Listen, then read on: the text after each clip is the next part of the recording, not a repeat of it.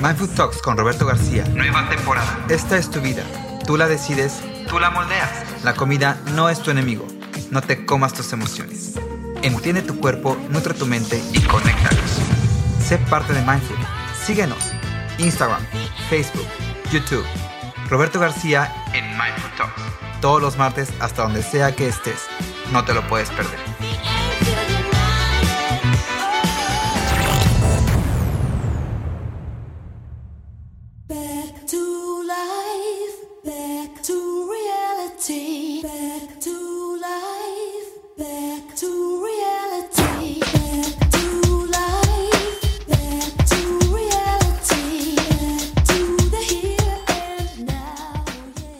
Oye, ¿cómo estás? Bienvenido a este nuevo episodio aquí de Mindful Talks. La verdad, yo ya estaba con las ganas de estar aquí, platicar contigo y echarme esta plática eh, y seguir con los buenos hábitos en cuestión de la alimentación. Y hoy en especial te voy a decir cómo poder liberarte de esa relación tóxica que tienes con los alimentos que de nada te sirven y que vienes arrastrando desde hace mucho tiempo atrás. Y que con esto te vas a dar cuenta de que solo tú tienes el control para poder ser la mejor versión de ti mismo. Porque dime tú, si no te ha pasado, que estás en una lucha constante por querer dejar y no poder dejar esos sabores y aromas de comidas nada saludables. Y donde siempre te dices es que no debería de estar comiendo esto. Es esa adicción, ya sea por el esquite con la crema, el queso y el chile piquín, la dona con chocolate, por los tacos de suadero con chicharrón prensado o cualquier otra golosina. A mí me pasaba, y yo recuerdo, que una de mis adicciones era la paleta payaso y el gansito. Híjole, eran de esos placeres que como me encantaba disfrutar en las tardes. Porque déjame decirte que yo era de los que iba a los congelados en los centros comerciales y me compraba la caja con 12 gansitos. Y también recuerdo que cuando recién llegué aquí a Australia me vine con mi dotación de golosinas, incluyendo la Tootsie Pop, el mango con chamoy, las fresas con el chile piquín, el pelón pelo rico, el pulparindo y demás mugres. Y cómo me acuerdo que cada que yo los disfrutaba y los abría y los saboreaba y los compartía con muchos de mis compañeros en el trabajo y amigos, obviamente australianos, y lo terminaban escupiendo. Y yo decía, oye, es que, ¿cómo es que no te puede gustar? O sea, es algo que nosotros los mexicanos ponemos en las piñatas, mira, los niños van tras ellos, y no solamente con los niños, los pequeños, los grandes y los chicos, morimos por ellos. Y fue entonces que entendí que todos los gustos que tenemos por la comida son aprendidos. Y que así como nosotros aprendemos por el gusto a la comida chatarra, a la comida alta en azúcar, a la comida poco saludable, a las bebidas gaseosas, entre otras, así también nosotros tenemos el poder de reprogramar nuestra mente y de reaprender el gusto por las cosas saludables. Esos alimentos que realmente van a aportar a nuestro organismo, a nuestro cuerpo, y que nos va a ayudar a mantener una vida más saludable, no solamente física, sino también tanto emocional como mental. Porque también me acuerdo que cuando llegué aquí a Australia, una de las cosas que probé que nunca me gustó y que no me ha gustado hasta el momento, hasta hoy, ha sido el famosísimo Vegemite Sandwich. Y por si no lo conoces, el Vegemite Sandwich es un sándwich australiano que lo consumen como golosina tanto en las mañanas como en las tardes, donde le ponen a un pan tostado, mantequilla y Vegemite. Pero el Vegemite es una cosa que solamente de imaginarlo me da escalofríos. Y nada más para que te lo imagines, te lo voy a describir. Es una pasta para untar de color marrón oscuro que está elaborado a partir de extracto de levadura. Y con un sabor entre amargo pero dulce pero ácido. Bueno, una cosa que no sabes definir. Y con una textura, bueno, que de verdad, guácala. Y entonces así fue que pude corroborar que los gustos se aprenden.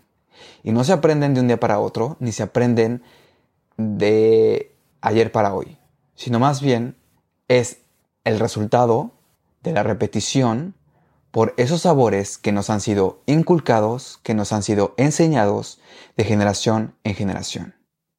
Y que si somos posibles y adaptables para poder aceptar esos sabores, también podemos adoptar el gusto por sabores que nos van a aportar a nuestra salud. Y es aquí donde te voy a explicar cómo es que esto funciona. Así que agárrate. Porque todo comienza cuando un grupo de investigadores de la Universidad de Harvard solía creer que las personas con sobrepeso y obesidad están destinadas a una vida de tentaciones y antojos de alimentos poco saludables. Incluso llegaron a pensar que era casi imposible cambiar las preferencias de estas personas por alimentos eh, altamente adictivos. Es decir, los dulces, los postres, la comida rápida, los pasteles, las galletas o refrescos de soda. Y fue entonces que la profesora Susan Roberts, quien es la autora y la que encabeza esta investigación, eh, realizó un estudio analizando el cerebro de 13 hombres y mujeres con sobrepeso y obesidad con el objetivo de determinar si el cerebro se puede volver a entrenar para apoyar la elección de alimentos saludables. Y para lograrlo, el enfoque principal se centró en no permitir que los participantes tuvieran hambre, ya que cuando tenemos hambre nuestro cerebro manda esas señales y pensamientos por el antojo y entonces es cuando cedemos. Y para lograrlo prescribieron principalmente una dieta baja en calorías que contiene alimentos que promueven la saciedad, incluyendo proteínas saludables, frutas y verduras con alto contenido de fibra y bajo índice glucémico. Y al final del el estudio notaron que en las resonancias magnéticas de los cerebros de estas personas eh, tuvieron cambios positivos en las partes centrales del cerebro, en especial las zonas asociadas con el aprendizaje y las adicciones. Y así fue como la profesora Susan Roberts confirma que absolutamente nadie, nadie nacimos amando las papas a la francesa y odiando la pasta de trigo integral, sino más bien es un condicionamiento que ocurre con el tiempo en respuesta a comer repetidamente lo que hay en nuestro entorno alimenticio y que muchas veces es altamente tóxico. ¿Y cómo es que todo esto sucede? Bueno, pues resulta que al cabo de seis meses, estos participantes, al comer alimentos saludables, solían tener más placer a la hora de comer y de disfrutar cada vez más de los alimentos. Y algo más sorprendente es que con el tiempo, el cerebro de estas personas no respondió activamente a los alimentos altos en calorías y poco saludables.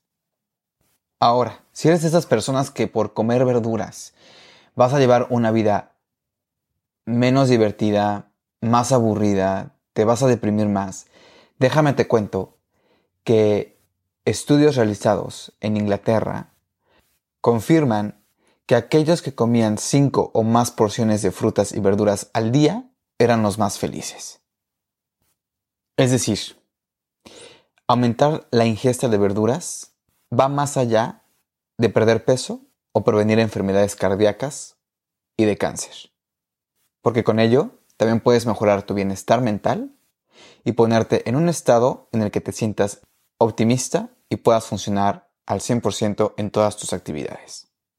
Y como lo define bien la Organización Mundial de la Salud, el bienestar mental es un estado en el que cada individuo se da cuenta de su propio potencial, donde puedas desarrollarte de manera óptima productiva y donde puedas contribuir no solo a tu entorno, sino también a tu comunidad. Y por si fuera poco, estudios también han demostrado que el bienestar mental ayuda a contrarrestar el estrés, la ansiedad, entre otras enfermedades físicas.